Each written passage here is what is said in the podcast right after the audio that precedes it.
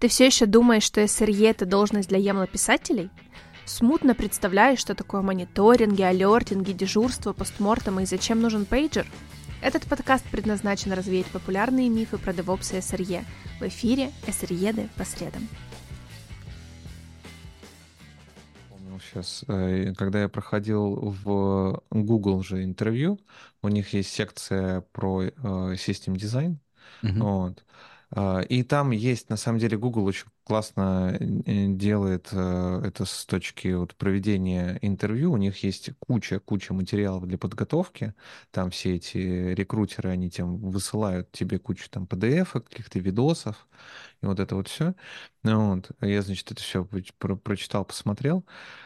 Вот. И там есть, значит, мастер-класс Э, типа как э, задизайнить вот э, продакшн-систему, э, и там презентация шли на 60 или на 70 слайдов. Вот, и видос идет там 2 часа. Вот.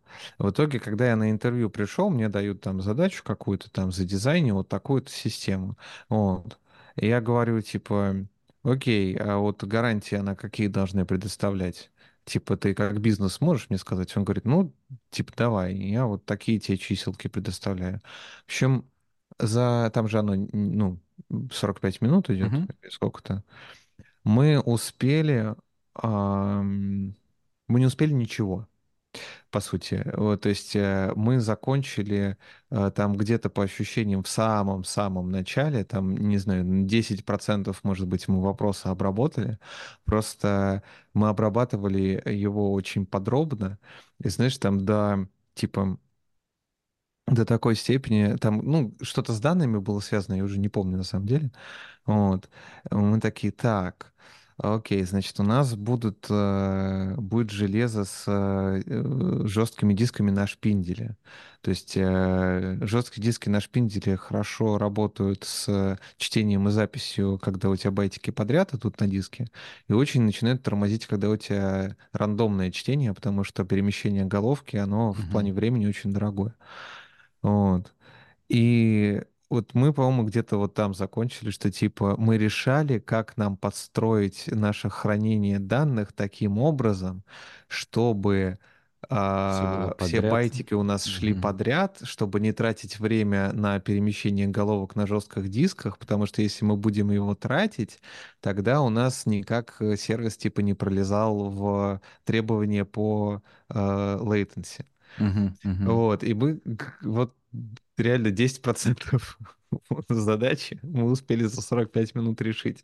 То есть, э, ну, типа, ну, это целый рабочий день, а то и там 2, 3, 4. Угу, вот. угу.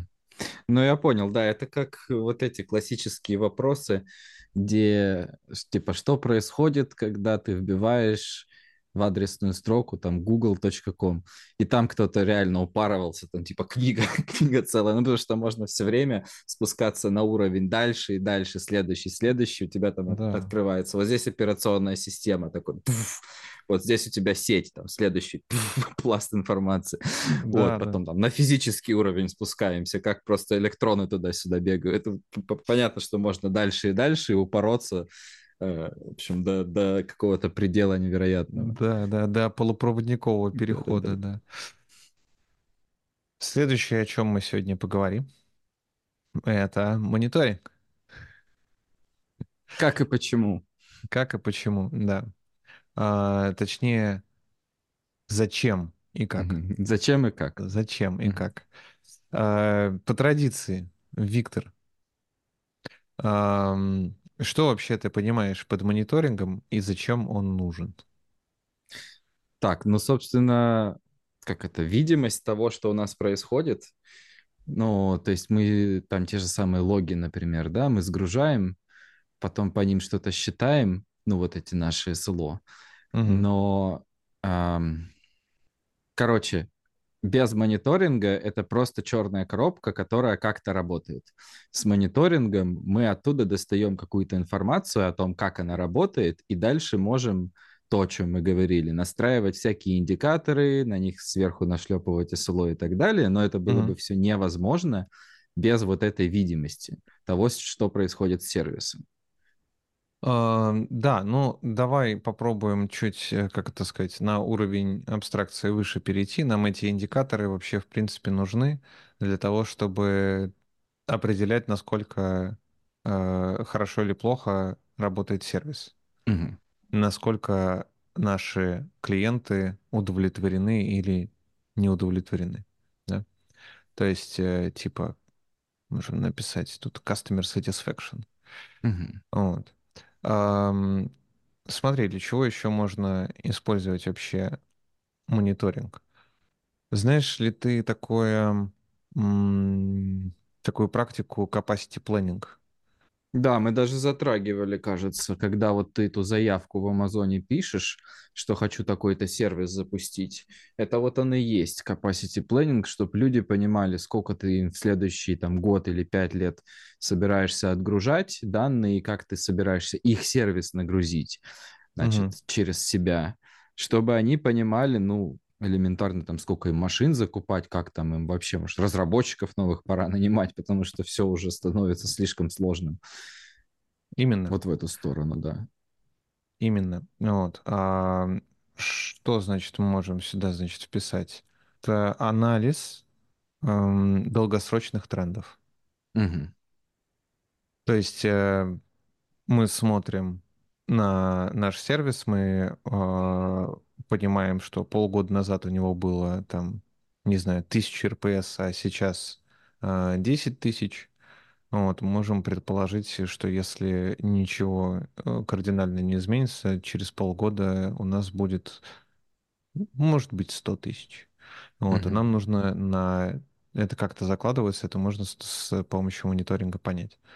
Вот.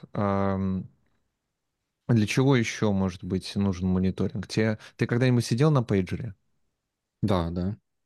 Вот. Ну, собственно, чтобы алерты настроить, да? Да. Они же должны что-то, как это, к чему-то быть привязаны. Да, они должны быть привязаны к каким-то показателям, абсолютно. Вот. Эм, а приходилось ли тебе, когда вот тебе пришел алерт, смотреть в какие-нибудь дашборды, и пытаться понять, как, э, что с твоим сервисом, собственно, не так. Почему алерт этот пришел? Ну да, ну то есть э, он же пришел, потому что какая-то метрика там просела или наоборот куда-то задралась, да? Вот, э, ну и ты должен дальше в логи идти, ну или там как-то еще понимать.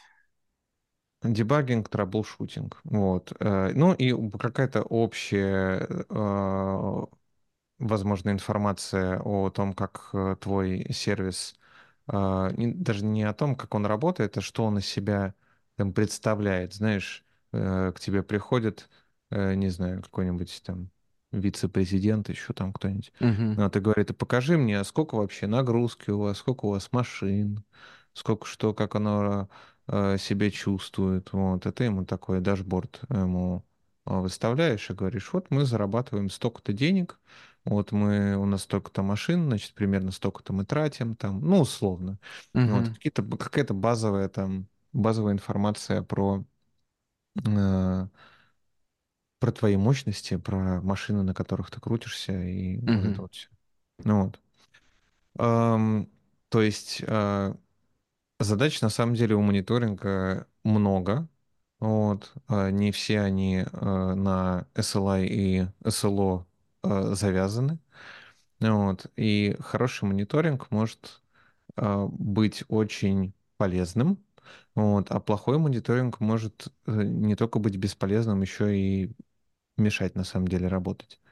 Вот. Поэтому к мониторингу важно подходить с умом и ответственно. Ты в самом начале говорил про э, end-to-end тесты. Uh-huh. Вот. И это один из... Ну, то есть, если это тесты в пайплайне, это, наверное, можно с натяжкой... Даже нельзя, наверное, с натяжкой назвать мониторингом в продакшене, потому что не продакшн мониторит, а, а в целом просто что-то запускает в пайплайне, там и пропускает или не пропускает релиз. Mm-hmm. Вот. Но есть э, две основные, эм, как это сказать, техники мониторинга любой системы. Да, это мониторинг black box и Whitebox. Расскажешь, что это такое? Так, давай подумаю. Почему-то мне кажется, что Black Box это как раз вот э, end-to-end тесты с точки зрения пользователя. То есть, когда у тебя буквально ты а, делаешь какой-то запрос, ну, там, не знаю, свое действие, да, как кастомер, а, и ожидаешь какой-то ответ. Все, ты не понимаешь вообще, как он к тебе пришел магическим образом. Вот, но Whitebox, видимо, это с пониманием того, что внутри происходит, вот это я не знаю. Конкретный пример, какие были тесты, ну, вот в одном из сервисов, где я работал, а, они запускались в продакшене каждые 10 минут, и тебе на пейджер прилетало, если он падал.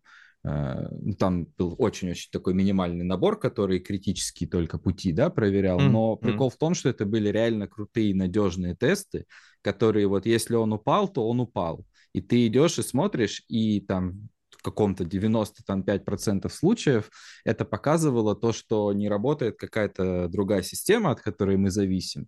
Но не потому, что это флейки тест или там что-то, и это прям реально вот каждые 10 минут, потому что не, не важно, что упало, как бы не мы упали, да, упала какая-то другая система. Вот. Через там полчаса это будут э, звонки в поддержку. Соответственно, мы это поняли раньше, и мы можем уже разобраться, что там упало, и дернуть людей там на какой-нибудь звонок, потому что у каждого uh-huh. свои эти дежурные сидят дернуть и сказать, скорее всего, они об этом уже в курсе, потому что у них свои тоже есть э, везде мониторинги. Вот. Но тем не mm-hmm. менее, просто как бы понимать, что сейчас происходит, и что через полчаса, когда тот самый вице-президент позвонит и скажет, что происходит, ты как бы уже был готов, что все чинится, все чиним, скоро починим. Слушай, это, кстати, очень круто. Вот, то есть это реально тогда продакшн мониторинг, э, реально black box и очень хороший. Ну вот, э, насколько я знаю, типа, когда ты тестируешь только критические пути, называется смог-тесты это? Ну да, наверное, я имел в виду, что у тебя, понимаешь, если у тебя эти тесты будут бежать больше 10 минут, а ты их запускаешь каждые 10 минут, это проблема. То есть если ты полный набор ну, да. тестов, которые у тебя есть, он бежит час, например, да? Потому что там просто куча всего. Соответственно, ты берешь оттуда и говоришь, ну, давайте выделим критические пути, ну, в том смысле, что как бы было бы круто вообще все запустить, но так не получается, поэтому давайте выберем самые важные, скажем так. Это без очень... которых там все вообще точно будут плакать. Ага. Это очень здравый подход. Это очень классный подход. Вот. Э, учитесь у, это, у, у компании это, это, это в, Амазоне было. В Амазоне, вот. Учитесь у Амазона, короче. Амазон подходит к этому а, классно. Вот. Ты сказал еще очень интересную штуку про, а, вот, про то, что если полный набор тестов будешь а, запускать, он будет раниться час, вот, что даст недостаточную недостаточное разрешение по времени. То есть, mm-hmm. по идее, типа, если у тебя сломалась система там ровно после того, как прошел тест, который там тестировал вот этот да. вот, вот этот вот кусочек, ты будешь ждать час, прежде чем тебе прилетит mm-hmm. сигнал про то, что этот кусочек сломался, и это не э, неприемлемо. Ну, вот. Ты очень классную вещь э, сказал здесь про резолюцию по времени, потому что всегда в любом мониторинге всегда для любой метрики нужно помнить о том, насколько, э, насколько важно и реально вообще, насколько часто ее нужно собирать. Типа, если взять вот какую-то историю достаточно низкоуровневую, типа там проверки свободного места на диске, вот, а, ну, можно его там каждую секунду проверять, можно его проверять каждую минуту или каждый час. Вот наверное, раз в минуту оно вполне там достаточно. Вот. А если другой кейс, вот как ты говоришь, с тестами, они достаточно э, долго исполняются, вот, ну, здесь у тебя с одной стороны, нету выбора, ты не можешь их там каждую минуту запускать, потому что ты не можешь как бы сократить вот эти вот количество критических путей, чтобы они просто за минуту отрабатывали. Хотя там, наверное, чем чаще, тем лучше. Вот, и тебе приходится выбирать какой-то компромисс между вот количеством э, функциональности, которую ты проверяешь, и частотой исполнения. То есть, да, раз в час это, наверное, слишком, э, слишком редко уже. Whitebox мониторинг — это э, действительно мониторинг, который э, как-то условно говоря знает о том, как устроена у тебя внутренняя система. На самом деле э, whitebox мониторингом можно называть все, что угодно, что не black box по большому счету, потому что э, любые метрики, которые у тебя идут из э, самого сервиса про состояние там сервиса, допустим, ты что-то написал там на, допустим, у нас вот этот шарик секретов работает на Java, и ты, эм, э, значит, э, собираешь метрики про работу garbage коллектора в Java. Uh-huh, uh-huh. Вот. Естественно, там никакой black мониторинг никогда не должен знать о том, на каком вообще языке этот сервис написан. Вот, но сервис-то сам знает, и эта информация может быть вполне полезна для э, того же траблшутинга, э, либо для э, предупреждения э, предупреждения проблем, что сервис там скоро встанет колом, потому что у него паузы угу. э, на ГЦ, они там стали вместо одной миллисекунды стали 100 миллисекунд. Вот. Две, как-то два, скажем так, больших, э, две больших категории э, метрик и подходов к мониторингу. И Blackbox мониторинг больше про то, как твой сервис видит клиенты, пользователи. И Whitebox мониторинг больше, наверное, для тебя, как для разработчика, посмотреть ему в кишки. Что характеризует хороший мониторинг в целом, это высокое соотношение э, сигнала к шуму.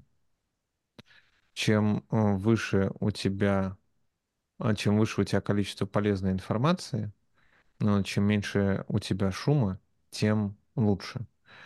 Это на самом деле справедливо не только для каких-то нотификаций или алертов, о которых мы тоже сейчас поговорим. Вот. Э, на самом деле это справедливо и для просто э, дашбордов, на которые мы смотрим, потому что я видел э, дашборды для сервисов, на которых там 500 там, графиков. Вот.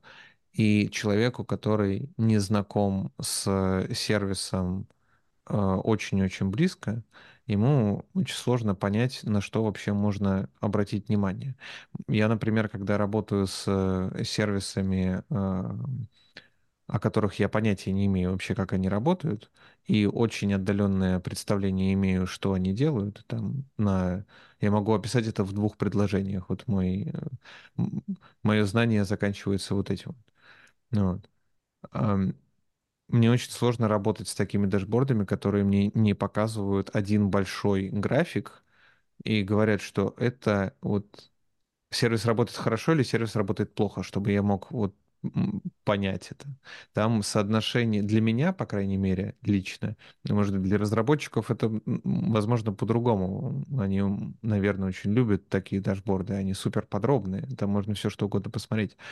Но для меня там соотношение сигнал-шум, оно очень низкое, потому что я просто смотрю на красивые линии и не понимаю, что они значат. Угу.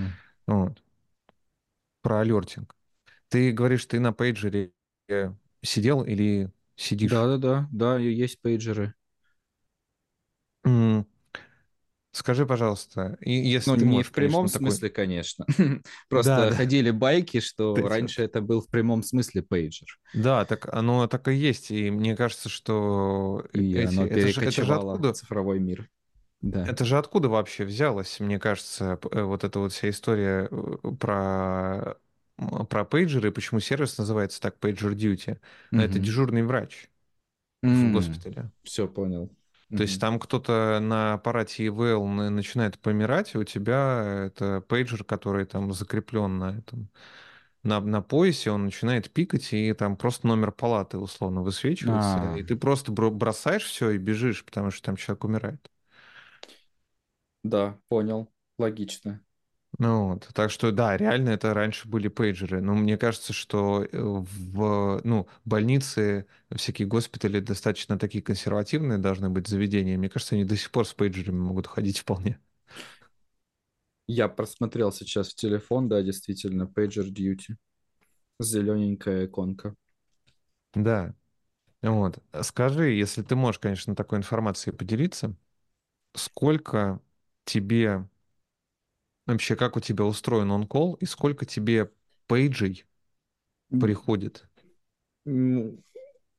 Текущей компании не очень релевантно рассказывать, потому что, ну, короче, очень мало. То есть я только вкатываюсь в эти истории. Значит, mm. в прошлой компании, а, ну, если приходил один, наверное, в неделю, вот прям такой, там, там были разные уровни, SF2, SF1, типа Severity, а, вот. И вот SF2, SF1 вообще никогда не видел. SF1 значит компания вообще рушится. Типа там условно морда Амазона не работает. Uh-huh. Значит, вот обычно SF2 приходили. Если один раз в неделю, э, то это уже считалось прям, ну, об этом прям рассказывали. То есть обычно не приходило, все работало нормально. А, но где-то там раз в неделю, в общем, было... Я имею в виду раз в неделю за твое дежурство. Угу. То есть, наверное, не каждую неделю, но вот у меня было такое, да, один раз, когда прям ночью нужно было встать и что-то там разбираться. Ночью угу. по моему времени.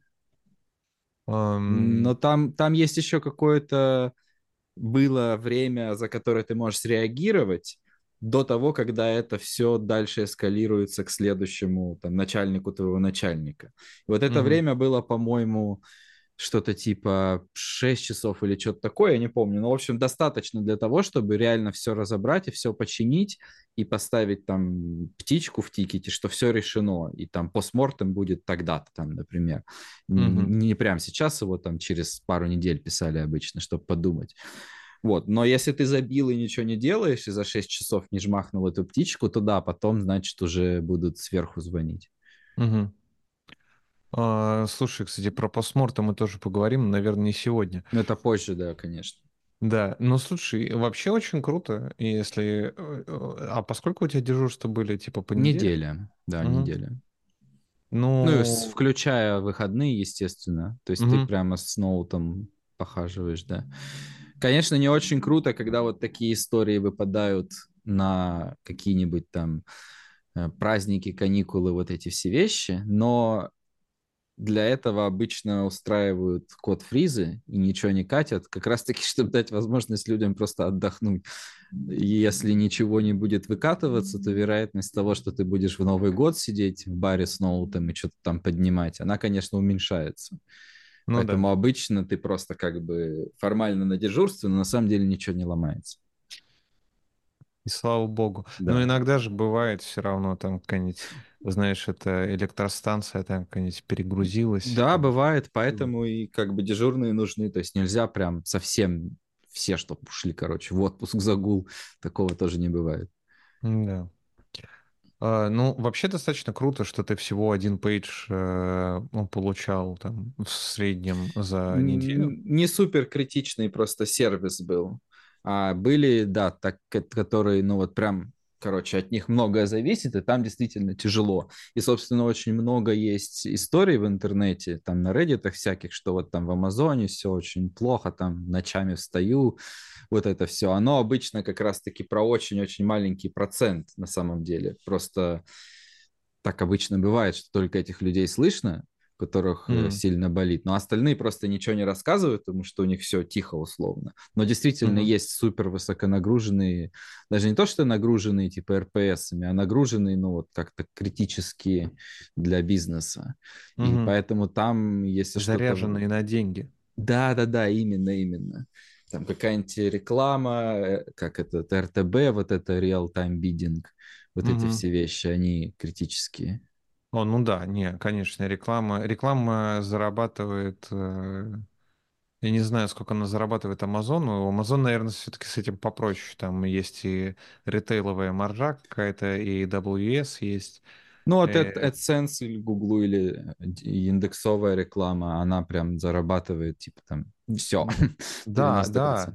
Да, и, и, мне кажется, что, что в целом, что Яндекс, что Google, Google у Гугла я какие-то даже видел цифры, по-моему, где-то, что типа у них э, процент э, выручки от э, GCP, он что-то типа меньше 10, что ли, процентов.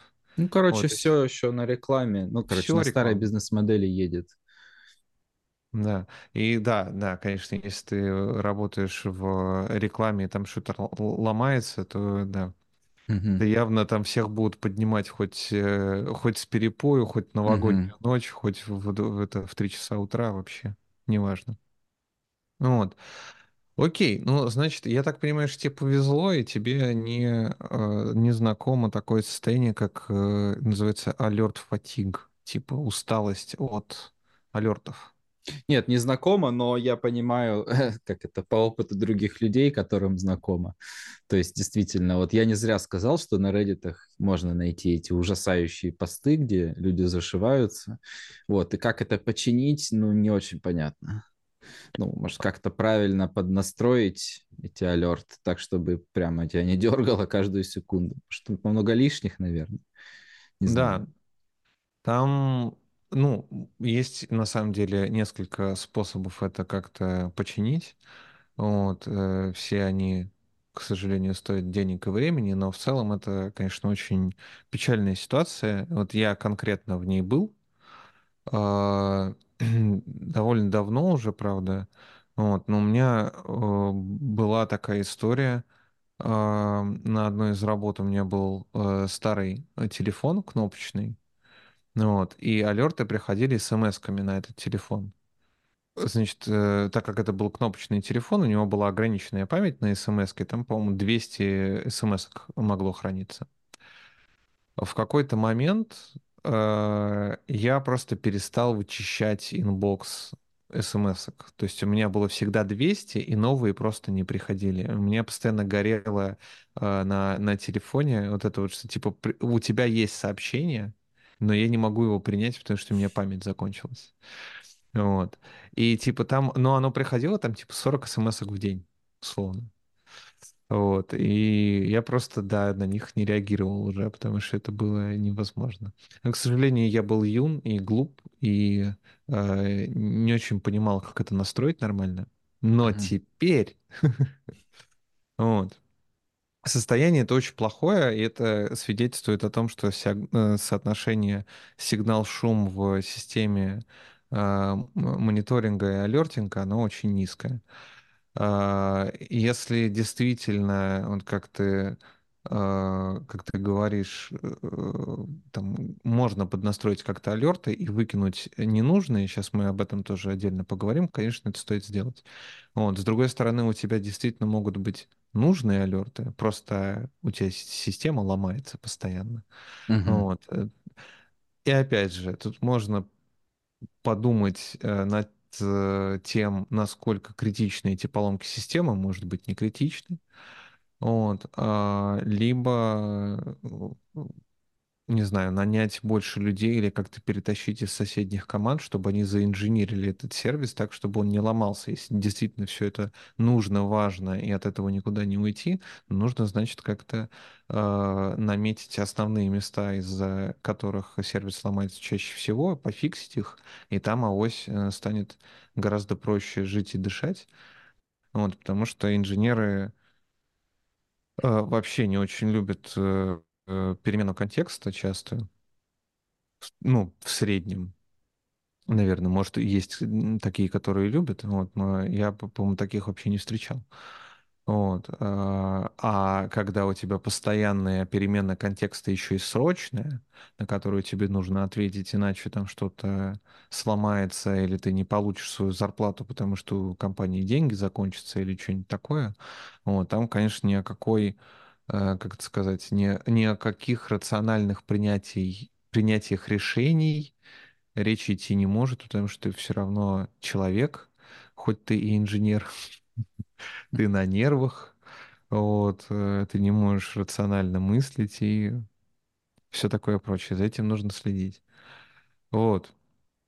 Вообще, алерты, вот как ты говорил про э, Severity 2 и Severity 1, наверняка угу. у вас были еще какие-нибудь там Severity 3. Сев 3, да-да-да. Но а я вот не помню, звенел ли этот пейджер на Сев 3, по-моему, нет. То есть они просто как бы падали, и с ними разбирался ты на дежурстве, но как не было ограничений по времени, что вот надо обязательно птичку поставить. То есть пейджер не звенел. Угу. С F3 это обычно кто-то приходил из, э, то, изнутри компании, там, не знаю, другой инженер или менеджер ставили, говорили, что-то вот тут не так работает, как нам хочется, и ты уже начинал, как это называлось, а, триаж, типа триажить этот тикет между нужными людьми, чтобы понять, как там вот ему на этот вопрос ответить правильно. Может, это, может, это просто таск, не знаю, ты типа, или там баг поставить. Короче, это вот такие вещи были. То есть никогда прям что-то ломалось сильно. Угу. Ну, да, это отличная практика, опять же, разделение алертов на группы по срочности, по серьезности. Это, в принципе, здесь одно и то же. А, какие-то достойны того, чтобы телефон у человека звонил и а, тут поднимал его и что-то с ним делал, с этим алертом. Вот, какие-то этого недостойны, они достойны какого-нибудь, не знаю, тикета в джире, который кто-нибудь когда-нибудь там, если дело происходит в пятницу вечером, ну, до понедельника подождет, вот, кто-нибудь когда-нибудь его э, поставит в очередь и будет с ним что-нибудь делать. Или там сообщение в Slack. Email очень популярный был раньше, по крайней мере, инструмент для таких неважных алертов. Ну, вот. Но тут тоже э, важно помнить о том, что если email забивается этими алертами, там по 100 писем в день приходит, то нужно быть готовым, что, в принципе, можно их все отключить, на них никто не смотрит в любом случае. Не, это физически невозможно. Вот. Очень важно для вот этих вот э, для вот этой группы алертов, которые приходят на пейджер, э, очень важно помнить о том, что эти алерты должны быть, как сказать, с одной стороны минимальными, в том плане, что по одной проблеме хорошо бы, если тебе приходил один алерт, а не 28. Угу. Вот. Потому что, опять же, когда ты, когда тебе пришел первый, ты садишься разбираться, там в 3 часа ночи встал, ноутбук открыл, как ты продрал глаза, это начал что-то делать, а теперь э, тебе вместо того, чтобы концентрироваться на проблеме, тебе нужно щелкать по телефону и сбрасывать вот это вот. Угу. Это с одной стороны. С другой стороны, э, вот в гугловой книжке очень э, это, как то сказать, явно четко написано, что в Гугле предпочитают э, систему алертинга делать максимально простыми и всякую всякую комплексити вообще из них исключать, и они доходят, в общем, до того, что э, зависимости между алертами они практически не используют. И что такое зависимость? Это когда у тебя типа, ну вот как мы разговаривали про э, наш э, сервис, про шарилку секретов, типа у нас отвалилась э, база данных, вот, а нужно ли нам алертить по поводу того, что у нас и сервис сам по себе не работает, или только про базу, или про то и про другое? Вот. И Google пришел, в общем, к такому выводу, что лучше а, а, алертинг э, оставлять э, как-то простым. Вот. И решение Гугла в том, чтобы заалертить и одному э, там, человеку, который за шарилку секретов ответственный, и другому, который за базу данных. Ну, вот. То есть в разные Они не используют вот эти вот да? логические связи. Ага, все, понял. Единственное, что они используют, э, там написано, что, значит, если у тебя дата-центр полностью свалился, они не алертят по каждому отдельному сервису в этом дата-центре. Типа вот это, там, какие-то минимальные такие штуки они делают, но Ну, а, иначе всем просто алерт прилетит, понятно, да. Да, да. Ну, там уже как... Там совсем очевидная ситуация. Вот. Угу. Здесь, возможно, ситуация может быть неочевидная, потому что, типа, если у тебя база данных работает, но, как-то сказать, медленно и не полностью, вот, то черт его знает. Э, с одной стороны, у тебя может твой сервис продолжать работать нормально в его mm-hmm. рамках, потому что он там не часто эту базу данных использует, например, либо у него не очень высокие гарантии по времени, и он может там каждую кварю подождать там полсекунды. Ему как бы ни, ничего не обломится. Mm-hmm. Вот. А может быть наоборот. И тогда, наверное, тебе неплохо бы алертить действительно каждому. Вот, каждому сервису, который к этой базе провязан и который страдает, алертинг отдельный про этот сервис, он алертит на сервис. И еще алертинг на базе данных тоже алертит в команду, которая базами данных занимается. Вот. Но тут тоже как бы это все, как всегда, правильный ответ, все зависит. Вот. Если вы можете э, реально придумать э, такую схему зависимостей алертов, которая была бы всегда вот работала как нужно и была бы однозначной и исключала бы лишний шум только когда он действительно лишний, вот, то, мне кажется, почему бы и нет. Это классная штука, потому что это экономит нервы и время людям. Uh-huh. Что еще для этих важных алертов, э, которые уходят на пейджер, важно? Чтобы э, они детектили какое-то состояние системы, которое по-другому задетектить нельзя. Ну, это, опять же, мы уже более-менее сказали про вот э, один алерт, а не 28, типа один раз задетектили, все. Ну, вот. Но тут, опять же, могут быть нюансы, не всегда это полностью выпол... выполнимо. На этот алерт нужно реагировать, и он должен требовать реакции. И он должен требовать человеческого мозга. Вот. Потому что если пришел звонок, или, как в моем случае вот была смс и я ее мог заигнорить просто с чистой совестью, и ничего бы на самом деле там не сломалось э, ужасно, вот, то зачем этот алерт вообще нужен изначально? Он не нужен. Mm-hmm. Ну, вот. Его нужно подстраивать, его нужно убирать, возможно.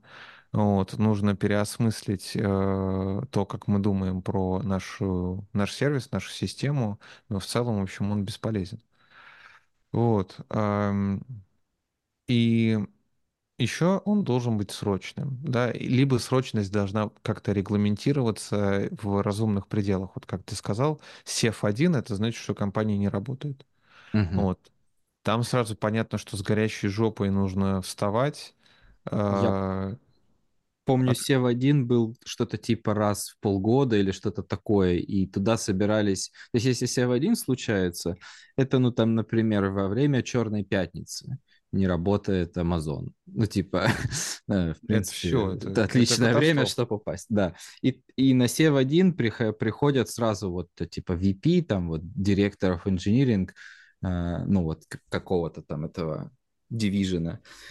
А, то есть это супер. Ну и потом постмортемы вот эти читают просто как типа выход нового сериала, ну ты понял, новой серии, которую ты ждешь, и все там, о, постмортем вышел этого Сев-1, потому что он такой подробный, то есть там будет вообще все-все-все, вот там, значит, там не, не флажок какой-нибудь, там какой-нибудь там бит продолбался, не знаю, еще там бит флип, вот что-нибудь такого уровня, что вот прям начинает ага. высокоуровневые проблемы и спускаясь вот туда вниз, и поэтому прикольно эти вещи читать, но не только, кстати, внутренние, есть же внешние, там постмортемы разные компании пишут и в блогах там у себя, и это прям классная, да, история, потому что начинаешь понимать, как вообще, как это, насколько глубока кроличья нора.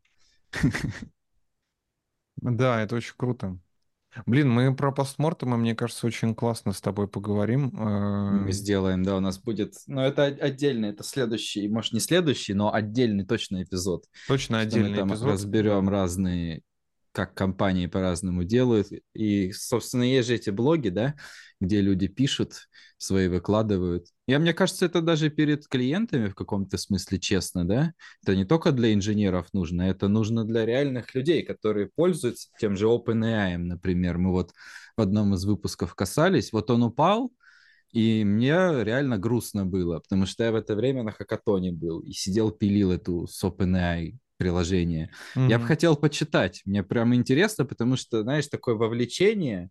Потом я расстроился, а потом мне интересно узнать, чтобы мне как бы вот эти инженеры, которые мне уже, я их не знаю, да, но они как-то вот, я обиделся уже на них. И мне прям интересно почитать, чтобы они сказали, что было, что они сделают, чтобы больше такого не было, и мое доверие к компании восстановилось. Ну, кстати, То есть да. вот такое чувство появляется. Кстати, да, это очень, это очень интересная история. Обычно такое, мне кажется, плюс-минус пишут э, про всякие security breaches. Да, да, да, это классический пример, видимо. Да, Там, а вот когда данные утекли, точно, ты точно прям вот это заметил, обиделся и хочешь увидеть, что сделают, чтобы такого больше не было. Да, да, да, да, да. Вот. А про технологические падения, ну, некоторые пишут, да, некоторые выкладывают. Это очень, это очень прикольно. Я помню, у того же Гугла, по-моему, есть публичный постмортом про э, Gmail, ну, которому уже очень много лет. Когда они там э, продолбали э, какую-то кучу просто писем у людей. И когда они э, вот этот вот знаменитый э, кейс, когда они подвозили эти, э, господи, как это называется, Э, ну, кассеты для стримеров, короче. Когда они на пленку бэкапили mm-hmm. вот эти все письма, и когда они э, этими грузовиками просто подвозили вот эти вот в кучу этих пленок там куда-то, чтобы их прочитать, загрузить, как-то разобрать, вот это вот все. Еще они, по-моему, там два или три дня круглосуточно вот они mm-hmm. проворачивали эту операцию типа в несколько смен. Там какой-то ад был про алертинг чуть поговорили. Короче, нельзя, чтобы э, как-то, если пейдж уже пришел, он должен быть таким, чтобы на него нельзя было не среагировать и в какой-то определенный промежуток времени. Если он, если пейдж не требует реакции в течение суток, но это не пейдж тогда. Да, вот. да, да, да. Пейдж, пейдж должен быть э, более-менее срочным, и он должен э, требовать человеческого мозга. На этом я хочу чуть-чуть подробнее остановиться, потому что есть какая-то такая э, практика в, во многих компаниях. Э, я это несколько раз э, видел, и там ну, тоже, когда с людьми разговариваешь, у них какая-то такая же история, в общем, что э, есть, значит, какой-то сервис, его обслуживают какие-то люди, и эти люди э, строят вот мониторинг, какой-то алертинг, там тра-та-та-та-та, вот, и в компании есть некоторый какой-то глобальный он-колл, вот, который там по неделе там или там по там, два дня, я не знаю, человек вот э, получает весь алертинг со всей компании. Вот вообще со всей. Вот. И ему приходит пейдж про какой-то сервис, про который он, может, даже вообще не слышал. Вот. И что он делает? Он э, открывает, значит, какую-то страничку специальную, и в этом, на этой страничке написан некоторый э, гайд про то, как, значит, решить эту проблему. То есть, допустим, там на базе данных закончилось место. Вот, баз данных stateful service, там типа это как фронтенд сервер, там не, не выкинешь из ротации, да. Вот. И дальше там какой-нибудь такой гайд, что типа нужно посмо- посмотрите на логи. Может быть в slash var slash log слишком много файлов. Если там слишком много файлов, по, значит, поудаляйте их. По транкете там поудаляйте. Высвободите место посмотрите там э, еще там в какое-то место, где могут, э, может тоже что-то мусорное скапливаться там. Если ничего не помогает, возьмите там какую-нибудь э, табличку, там типа закомпакте ее. Вот. Ну, в общем, какие-то такие истории. И там, может быть, там два шага в этом гайде, а может быть 15. И 15 могут быть еще со всякими разветвлениями. Что типа, а посмотрите на соседний вот этот сервис, если у него такие-то показатели, они такие-то, значит, нужно сделать так. А если там другие, то нужно, значит, по другой ветке пойти. Вот. Мне кажется, мое персональное, э, как это, имха, in my humble opinion, это э, порочная практика. Ну вот, потому что если можно прописать четко шаги в каком-то гайде, возникает вопрос, почему э, человек должен этому гайду следовать, а не машина. И почему это вообще alert. Вот э, у тебя, кстати, были такие, э, такие истории, когда ты на пейджере сидел, и те что-то приходит, и ты такой, ну, нужно по гайду просто, типа, 20 шагов пройти, и все норм. Нет, когда пейджер прилетал, нет. Но были такие вещи, когда ты как бы, ну, ты каждый день открываешь дашборд и смотришь, ну, там тоже место, да, на mm-hmm. диске. Ты понимаешь, что оно скоро закончится, ты пойдешь почистишь. Действительно, были такие какие-то инструкции по мейнтенансу, которые не покрывались программами, скриптами, где нужно было что-то там подшаманить, и все это подшаманивали просто на автомате вместо того, чтобы автоматизировать. Такое было действительно. Угу. Но оно не как... Ну вот я сейчас думаю, в принципе, это могло плохо кончиться, потому что э, у тебя, ну вот это место, например, да, ты как бы смотришь на график, ну и сам решаешь, когда тебе там почистить что-то, и если ты забьешь, ну все кончится, и потом все упадет. Угу. Ну, да. Это, и тогда уже будет пейджер, но не потому, что кончилось место, а потому, что, ну, просто сервис недоступен. Да, мне кажется, что это тоже порочная практика, хотя, наверное, менее, э, как сказать, менее серьезная. Ну, потому что когда тебе пейджер приходит, ты, опять же, нервничаешь и давление времени ощущаешь. Но в целом это та же история. Вот. Если можно расписать алгоритмически все шаги, вот, то э, этими алгоритмическими шагами должна заниматься машина, а не человек. То что человек всегда... И человеческий мозг в этом случае, он не нужен. Я э, видел за всю э, свою, значит, э, работу единственный вот один troubleshooting э, гайд, там или какой-то, как это называлось, мониторинг гайд, не помню, э, который действительно мне понравился. Вот. И там было написано вот такое. Там было написано, если вам пришел этот alert, то не думайте, звоните сразу нам, ну, в команду, которая ответственна за этот сервис, типа, неважно сколько времени, вот, типа, не думайте два раза, просто звоните сразу, вот, либо там перевешивайте просто в PagerDuty там на нас э, call, чтобы он нам пришел по мониторингу, потому что это значит, что там пять кордонов э, селф-хиллинга системы не сработали. Mm-hmm. И значит, там какая-то такая херня, что вы вообще mm-hmm. в жизни разберетесь, что там. Может, у нас это там займет пару часов, а мы этот сервис писали. Вот. А вы вообще даже не трогаете и не думаете, потому что вы точно не поймете, что там не так. И это мне, вот мне кажется, что это единственный э, вот такой гайд, который э, на самом деле имеет право на жизнь, потому что э, ну, потому что там действительно нужен человеческий мозг и troubleshooting, и debugging, и вот это вот все. Вот, и все остальное можно заавтоматизировать. Значит, давай поговорим еще немножко, собственно, про э, мониторинг э, конкретно. Мы достаточно неплохо, мне кажется, э, обозначили alerting, а мониторинг, на такое ощущение, немножко оставили в стороне. Но там есть еще о чем поговорить. Вот. Э, мы там, значит, оставили вверху э, два вопроса. Э, почему или зачем? Зачем и как. Ну, вот. Эм, на самом деле нужно было добавить третий вопрос и написать «что?». Есть э, четыре, э, как это называется, золотых сигнала для любого сервиса, который э, стоит мониторить, на который стоит обращать внимание. Вот. Золотые сигналы — это такие. Первый — это latency, то есть насколько быстро наш сервис отвечает. Второй — это трафик, то есть насколько много на наш э, сервис приходит нагрузки.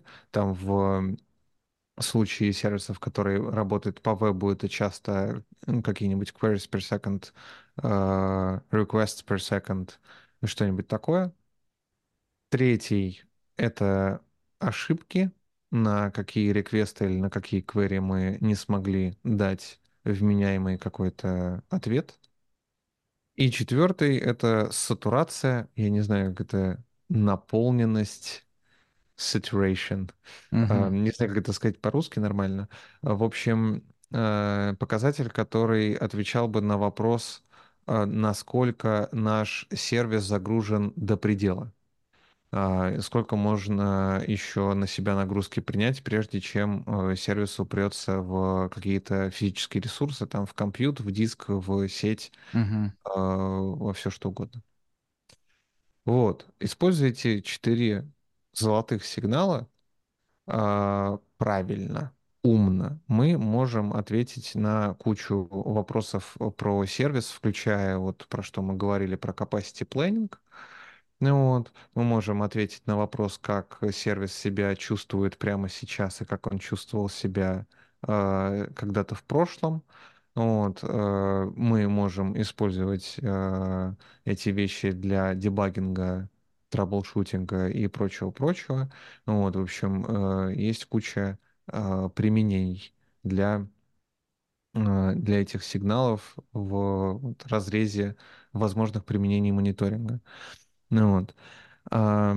Естественно, всегда полезно мониторить какие-то системные а, низкоуровневые метрики а, для э, либо физических машин, либо если вы ранитесь на EC2, это называется в AWS, у других провайдеров, я не знаю, как это, ну, по сути, виртуальные машины. Вот. А, можно это дело мониторить там.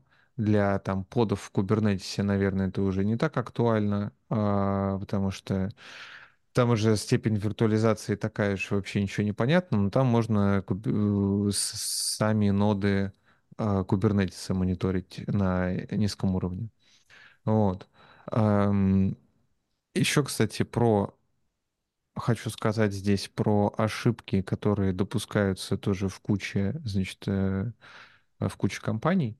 Вот. Про системные метрики, вот мы только что сказали, там это утилизация ЦПУ, например, там место на диске и еще там что-нибудь такое.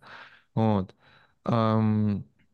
Достаточно часто я такое видел, когда, значит, э, в сервисе там, 5000 машин, вот, и у одной из этих 5000 машин закончилось место на диске, и там перестал отвечать сервис, и про это приходит алерт.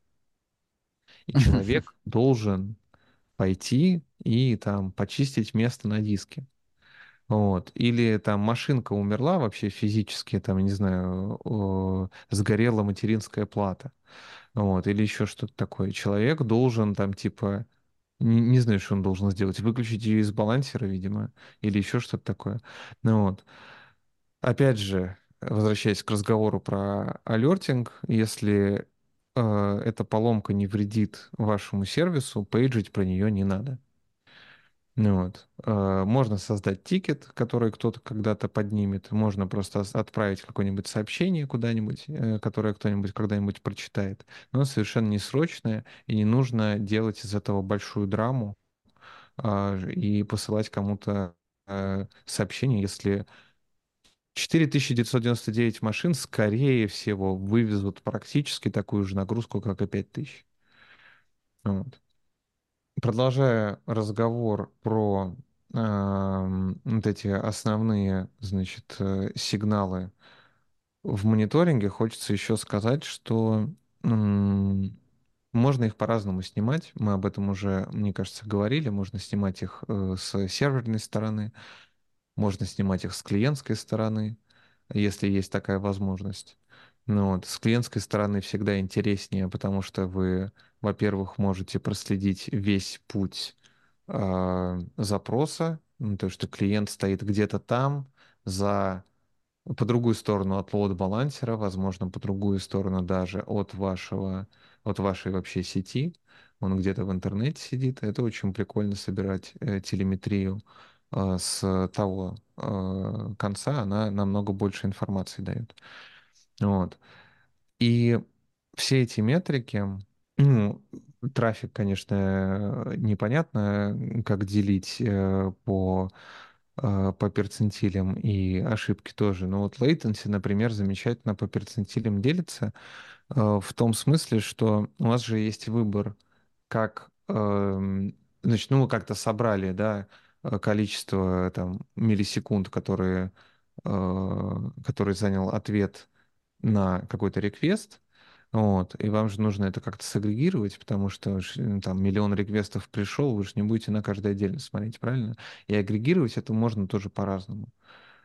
Вот, можно агрегировать, э, например, вычислять средние между всеми значениями, можно считать медиану, можно считать какой-то перцентиль, там 75, 90, 99, неважно.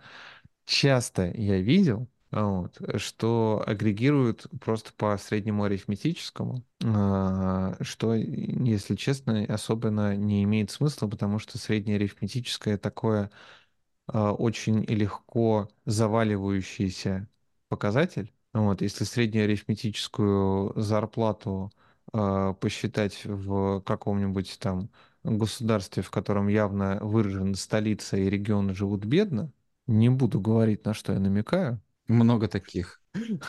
Очень хорошо, я знаю одно. Вот, ну, короче, там средняя зарплата, она будет очень сильно э, за завалена в большую сторону за счет, э, за счет столичной э, зарплаты, за счет mm-hmm. того, что там есть много людей, которые реально хорошо получают.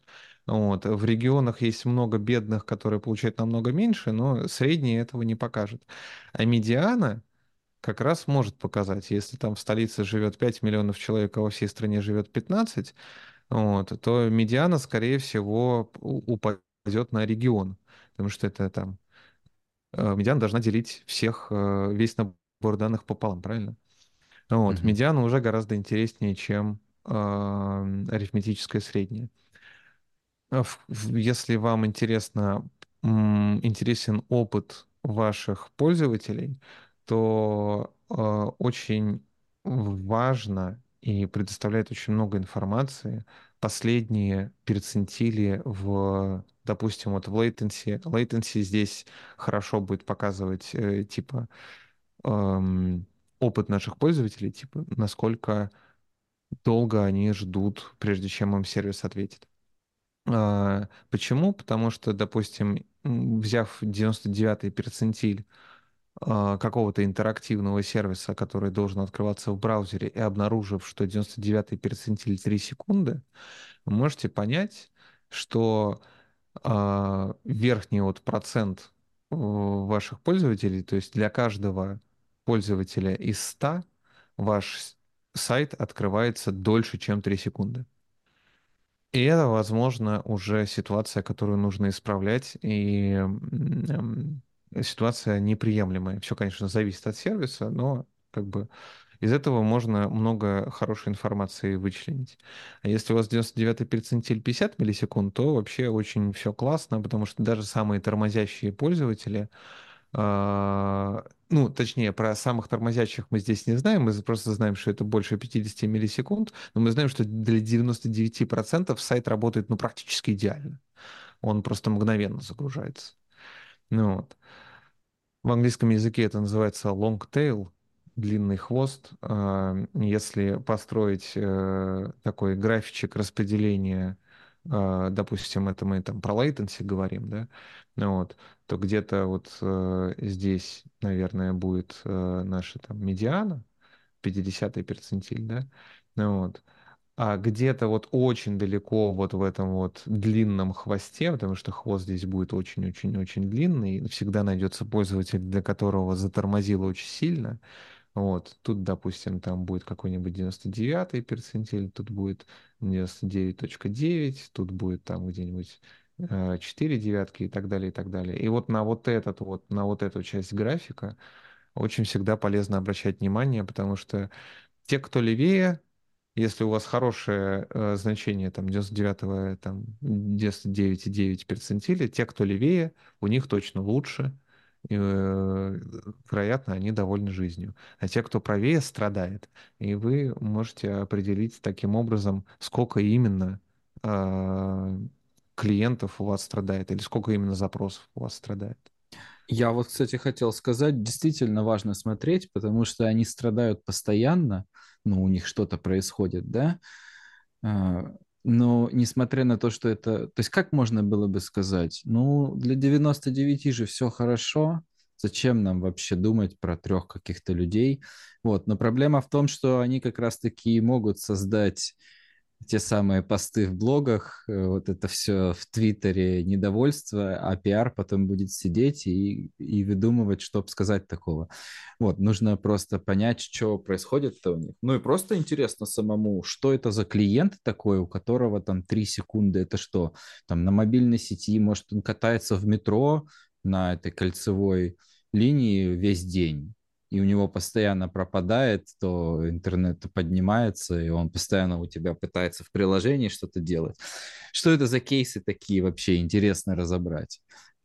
Да, это, кстати, очень круто. Чем больше у тебя данных э, про то, как клиенты именно пользуются твоим сервисом, тем больше и тем лучше ты можешь как бы закейтерить эти use cases, вот, и в целом улучшить качество э, работы твоего сервиса для вот таких вот э, людей. Но тут же опять нужно помнить, э, ты сказал про, про трех людей, что они никому не интересны, там три клиента, у которых что-то тормозит. Тут нужно, конечно, тоже помнить всегда о том, что наверное, никогда мы не сможем ничего сделать на 100%, вот, никогда мы не сможем удовлетворить всех, поэтому, типа, три клиента из ста, но это точно нужно обратить внимание. Это э, дофига просто, это очень большой процент. Три клиента из миллиона, угу. может быть, уже такое. Согласен, да. Это зависит от того, сколько у тебя ресурсов. Понятно, что у тебя нет бесконечного количества разработчиков, чтобы сидеть и там для каждого из, как это, для трех из миллиона, для них что-то выдумывать. Согласен, да. Ну, здравый смысл тут в любом случае нужен. И чтобы а, немножко, как-то сказать, э, замыкая круг, вот, мы немножечко вернемся к нашим SLI и SLO и бюджетам на ошибки. А, мониторинг и алертинг, естественно, работают и здесь, потому что а, показатели, наши индикаторы нам нужно как-то репортить и собирать, правильно? Вот. А про то, что мы СЛО свой не соблюдаем, нам нужно как-то алертить. Вот. И, собственно, про то, что э, из нашего бюджета на ошибки выбираются ошибки слишком быстро, нам тоже неплохо бы об этом знать. Вот. Какие у нас здесь э, есть варианты? Ну, собственно, про сбор SLI, наверное, не нужно уже рассказывать, потому что мы, в принципе, более-менее определили, там, это вот для availability, там, количество реквестов, э, отношение тех, которые без ошибок к, ко всему. Ну, вот, нам нужно просто там посчитать э, количество одно на другое разделить, тут все, в принципе, понятно. Вот, про SLO, что хотелось бы сказать, эм, если вот у тебя, кстати, компания, Виктор, она же занимается B2B, правильно, услугами? Ну, в целом, да. Да, но обычно бизнесы пользуются вот этими omni-channel коммуникацией. Ну, э, значит, это вот, например, к вашей э, фирме достаточно хорошо применимо, э, когда э, ты продаешь услуги, значит, э, вовне и предоставляешь какие-то э, SLA э, своим клиентам. Есть какой-то внешний SLO который виден клиентам, а есть обычно SLO внутренний. И если вы говорите, что значит, наш сервис будет доступен 99% времени там, в квартал, э, внешний клиенту, вы это говорите, то внутри у вас, как правило, другой SLO, который немножко более э, жесткий. Например, 99,5% в квартал. Для чего это делается? Для того, чтобы как это сказать, для того, чтобы вы стремились поддерживать сервис в том состоянии, когда вы еще не пробили свой SLO, который видят клиенты, вы еще не должны им возвращать деньги за непредоставленные услуги. А, и э, как бы для клиентов видимость э, работы сервиса была, ну, как сказать, ну, лучше, что ли, я не знаю. В общем, часто делают, в общем, немножко разные вот показатели для э, клиентов и для тех, кто, собственно, сервис э, пишет, сопровождает и работает с ним. С запасом, да. Ну, мы даже говорили в прошлый раз, кажется, что если ты, как это, пообещал меньше, сделал больше, это всегда психологически лучше воспринимается. Абсолютно. Чем наоборот. Дальше, что еще хотелось бы сказать, как можно алертить про SLO? Естественно, ну, первое, что приходит э, на ум, это алертить, когда SLO становится хуже, чем ну, должен быть. И, естественно, эта ситуация достойна алерта и пейджа. Э, вполне вероятно, скорее всего. Вот. Но проблема с этим в том, что когда мы пейджем Э, по факту пробития СЛО у нас сервис уже формально работать перестал. То есть э, мы как-то мы бьем в колокол по факту. Вот. Это нужно делать, конечно, но лучше до этого не доводить. Так, я не знаю, конечно, как это э, будет слушаться без видео, если честно, потому что я здесь э, нарисовал график. График зависимости э, бюджета на ошибки от времени. Тут в какой-то момент времени у нас у сервиса, значит, все более-менее хорошо, и у него какой-то, как это сказать, постоянный рейд ошибок, который мы ожидаем. Это вот у нас э, здесь на рисунке условно вот этот вот первый участочек.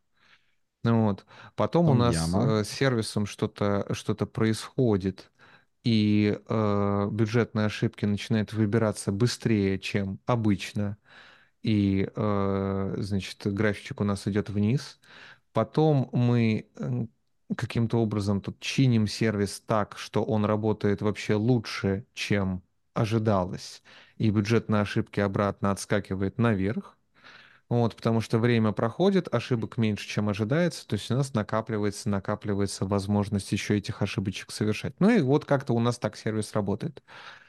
Так вот, э, на вот этом вот втором участке, когда у нас ломается сервис, и вот идет это, э, как это сказать, идет быстрое выбирание бюджета на ошибки, быстрее, чем мы закладывали в наше село. Вот здесь на самом деле тоже можно алертить, потому что это явный показатель того, что в сервисе что-то сломалось. Э, возможно, вы еще не пробили свое село и как бы формально все хорошо. Вот. Но беда в том, что мы его вполне себе можем пробить, если эта ситуация сохранится, и график будет идти все вниз, и вниз, и вниз, и вниз. Это просто вопрос времени. Вот, как это можно скорость, сделать? да? Да, да, да. Ну, мы просто берем производную, по сути, и смотрим, насколько, насколько она меньше нуля. Вот. Тут, опять же, вы можете рассчитать а, там, допустим, у нас есть 1 миллион реквестов в какой-то промежуток времени. Мы сказали, значит, что 99% реквестов должно быть э, из этого Э, успешными, значит, что? Значит, э, одна э, сотая из этого количества может совершиться с ошибками, то есть 10 тысяч. Ну, вот. И, допустим, у нас промежуток времени, который мы взяли, ну, допустим, это на один, давай, чтобы было попроще, не заморачиваться там с месяцами и вот с этим совсем, там один день. Ну, вот. Получается, что если у нас в один день 10 тысяч реквестов завершится с ошибками, мы ровно в свои 99% войдем. Ремарка это должен быть на самом деле не один день, а один квартал, вот о чем мы там, или один месяц, плюс-минус. Вот, о чем мы говорили в более ранних выпусках. Но здесь для простоты просто один день возьмем. Вот. Соответственно, мы можем это бить дальше по э, временным, как это, по, по юниту времени, да, то есть в один час, значит, у нас может завершиться 10 тысяч на, э, на 24 э, реквестов с ошибками, там сколько это, 200, нет, сколько это будет, 50, не, не 50, 40, 40 примерно. 10 тысяч на 24? Ну, при, что-то примерно, примерно, ну, типа, да, 400, меньше, да? Меньше 500, что 10 тысяч да, на 20. Там 400 сколько-то. Угу. 400 на 24 это 9600 получается. Угу. Ну, вот. ну, ну, в общем, ну, примерно так, да. Значит, за одну минуту там у нас может быть там, сколько получается, там 8, 8 ошибок, да. Вот. 7, ну, 7 ошибок. 7 ошибок да? за минуту. Слушай, мне кажется, это прям вот, я только сейчас понял, это реально очень классная история, что мы как бы вот в этом и есть смысл скорости, что если ты просто говоришь, что у меня есть какой-то бюджет на ошибки, и он как-то выбирается у тебя за там, месяц, да, то ты реально, когда проблема начинается, если эту скорость не измерять, ты не понимаешь, что она началась. Ну, просто, когда у тебя СЛО закончится, ты такой, а, ну все, он закончился. Ну, так хочется же понять до того, как реально проблемы начались, и ну, как, как только она началась, до того, как пользователи пришли и сказали, все сломано. То есть реально эта скорость тебе показывает, и если у тебя алерт стоит на эту скорость, то это прям, ну, классно. Вот в этом и смысл бюджета. Вот, я постарался тут нарисовать график производный, конечно, не, не очень, э, как это сказать, не очень четко это все, но в целом, да, э, скорость это производная от э, координаты, правильно? А, и скорость выбирания бюджета на ошибки это производная от, собственно, количества этих ошибок. Вот. И мы можем алертить, когда у нас производная стала меньше нуля на, эм, как это, на, на какую-то величину. То есть, допустим, если у нас нормальная э, частота ошибок, как мы посчитали, 7, э, 7 я хотел сказать, mm-hmm. 7 ошибок в минуту, вот, а мы можем, например, начинать алертить, когда у нас там 21, то есть 3х. Mm-hmm что-то уже совсем вот идет не так, нужно вот бить, э, бить здесь в колокол. Вот. Может, вы захотите выбрать, что вы хотите там на 10 ошибок в минуту, то есть на полтора x uh-huh. э, алертить. Тут уже как бы насколько ваш мониторинг чувствительный, насколько у него есть дисперсия какая-то случайная по показателям, это уже нужно смотреть конкретно и примерно определить, методом пробы ошибок в том числе определить э, э, значение, на которое нужно алертить. Тут, кстати, историческая функция мониторинга очень хорошо работает. Вы можете взять э, э там полугодовалую историю, посмотреть, когда у вас реально были аутеджи, посмотреть, на, до скольки у вас э, опускался этот э, скорость выбирания бюджета на ошибки, и поставить алерт примерно там. Вот, и таким образом мы можем превентивно узнавать, пока у нас СЛО еще не пробит, мы можем узнавать, что он пробит будет. Кроме того, мы можем брать разные временные промежутки. Вот. Мы, э, допустим, это сейчас сделали для количества ошибок в минуту, но нам никто не запрещает сделать это для количества ошибок в день.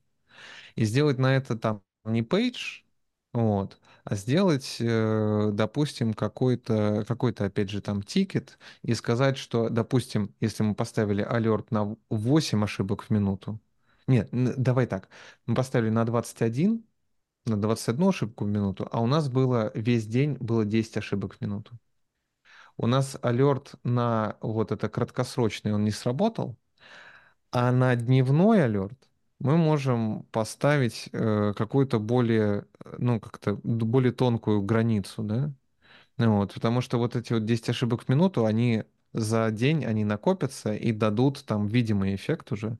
И там поставить какой-нибудь тикет, который э, будет, так сказать, среднесрочным. То есть на него не нужно реагировать как на пейджер, но про, на месяц про него тоже забыть нельзя. Вот, потому что э, SLO реально пострадает. Это значит, что вот что-то изменилось в сервисе, это не какая-то катастрофа, это не неправильная там забагованная выкатка, но что-то поменялось так, что в среднем он начал заметно хуже работать. Ну вот, то есть такие вещи тоже можно и нужно на самом деле отслеживать. Это очень, э, очень интересная история. Так, ну в следующий раз, само собой, просятся постмортемы, да? О которых мы сегодня начали говорить, но прервались, потому что это явно тема отдельного выпуска. Да.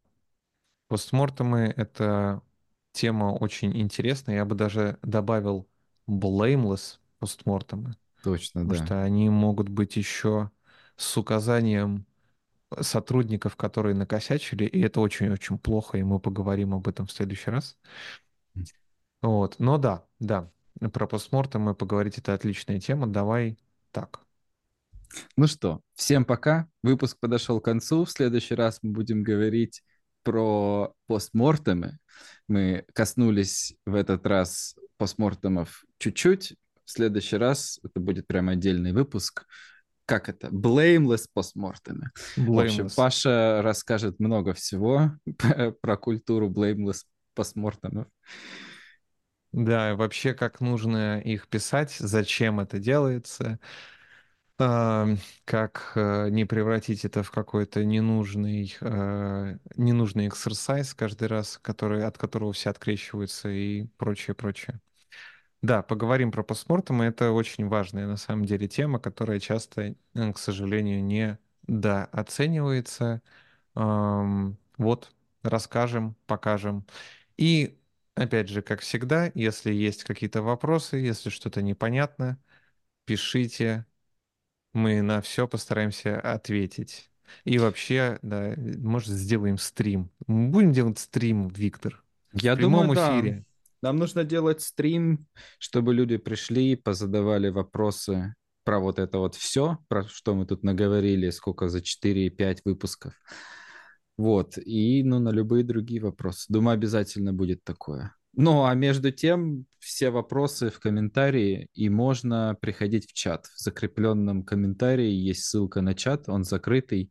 В нем есть Паша и все технические вопросы, и не только, вообще любые вопросы. Уютная комьюнити котиков, короче.